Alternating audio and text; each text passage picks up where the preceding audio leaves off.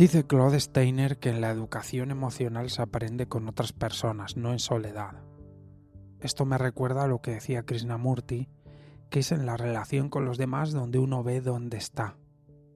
Siempre recuerdo en mi época más mística personalmente que vivía muy aislado, en la meditación, en la lectura, tal. Y recuerdo que venía mi hermana a visitarme y yo que en esa época pues tenía cierta sensación sobre mí mismo de, de ser una persona muy avanzada, en este sentido, muy sabia, muy muy con un control absoluto sobre sus emociones y bueno, más que control con con una capacidad de soltar infinita. Y venía mi hermana a visitarme y no sé, al segundo día ya que estaba durmiendo en mi casa ya discutíamos por algo y yo me ponía, sentía una ira, me descomponía. Y luego me sentaba todo frustrado y decía, pero yo soy ese ser tan avanzado. Soy un ser avanzado si vivo solo en el mundo, pero en cuanto viene alguien y me dice dos cosas, me subo por las paredes.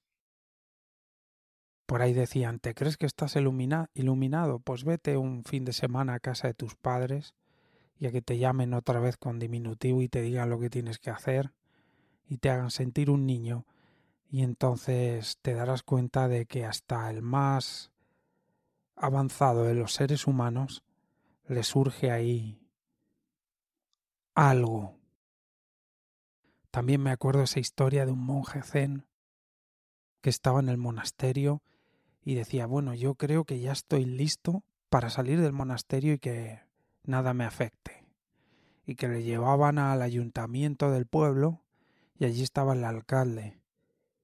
Y se da cuenta de que el alcalde se le acerca y le va a dar la mano y cuando él le va, le va a dar la mano, al separarla se da cuenta de que la mano le está sudando. Se ha puesto nervioso por una figura de autoridad tan banal como un alcalde. Y se vuelve bastante humilde de nuevo al monasterio diciendo todavía me queda. No estoy para salir afuera y no verme dominado por mis emociones. Es con los demás en donde uno se ve. Si uno es una persona introvertida, uno se alimenta mucho de la soledad. Yo tengo una mezcla ambas cosas, pero tiendo en los últimos años a la introversión, a la soledad diría. Es que uno tiene que observarse y uno tiene que entenderse. La cuestión es que si eres una persona introvertida, pasas mucho tiempo solo, puede que lo pases, y entonces uno puede llegar a engañarse un poco creyendo no digo que sea siempre así, digo que es algo a mirar, creyendo que uno está muy en paz. Pero como uno no tiene contacto humano, en realidad uno no sabe cómo está uno en relación con los otros. Eso también tienen de bueno las relaciones de pareja en el sentido más, yo que sé, terapéutico, un poco utilitario, que es es un constante termómetro Mira, ahora te ha pillado, ahora te has perdido, ahora te has dejado llevar por la ira, por el miedo. Ah, mira, ahora estás poniendo vocecita de niño, te estás haciendo la víctima, ahora estás haciendo no sé qué. Te das cuenta de un montón de cosas porque es constantemente. Entonces es perfecto para esta terapia de autodescubrimiento a través de la relación con los demás. Hablando de las parejas, dice Claude Steiner que las parejas suelen jugar patrones de dominación-sumisión, aunque sea en parejas del mismo sexo, y que cuando se supera ese patrón de dominación-sumisión, se tiende a jugar otro juego, que es competir por liderar, por llevar la razón, por ver quién decide las cosas. Por eso justo te estaba hablando de esto. El tema de las parejas es que es muy interesante en el sentido de, de autodescubrimiento.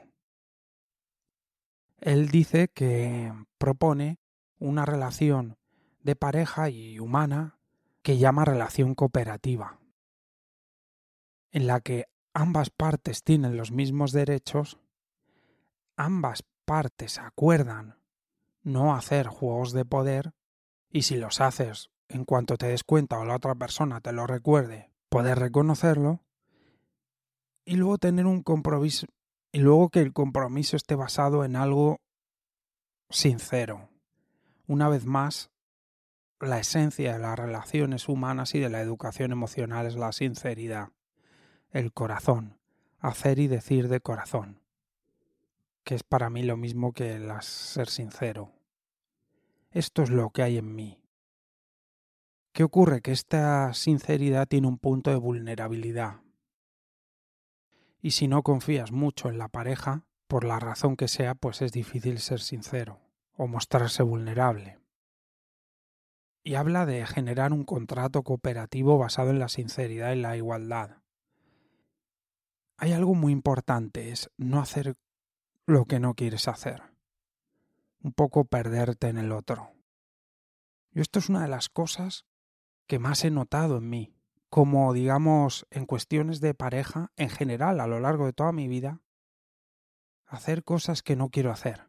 Y además, si te acuerdas de la paradoja de Abilín, casi todos mis, diría que el 80% de mis hacer cosas que no quiero hacer eran un poco paradoja de Abilín. Es decir, la otra persona quizá tampoco quería hacerlas y se creía que las hacíamos porque yo quería, pero sobre todo, que es lo que yo creo que más me ha pasado a mí, muchas veces he hecho cosas que no quería hacer y la otra persona no necesitaba que yo las hiciese realmente.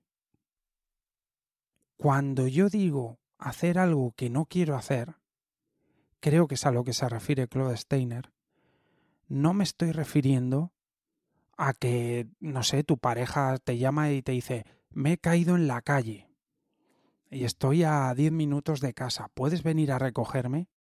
Y tú estés en casa trabajando haciendo algo muy importante. Y dices, bueno, voy a hacer algo que no quiero hacer.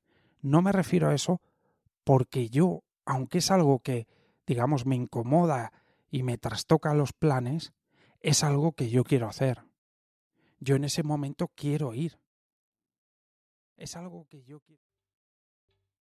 ¿Te está gustando este episodio? Hazte fan desde el botón Apoyar del podcast de Nivos. Elige tu aportación y podrás escuchar este y el resto de sus episodios extra. Además, ayudarás a su productor a seguir creando contenido con la misma pasión y dedicación.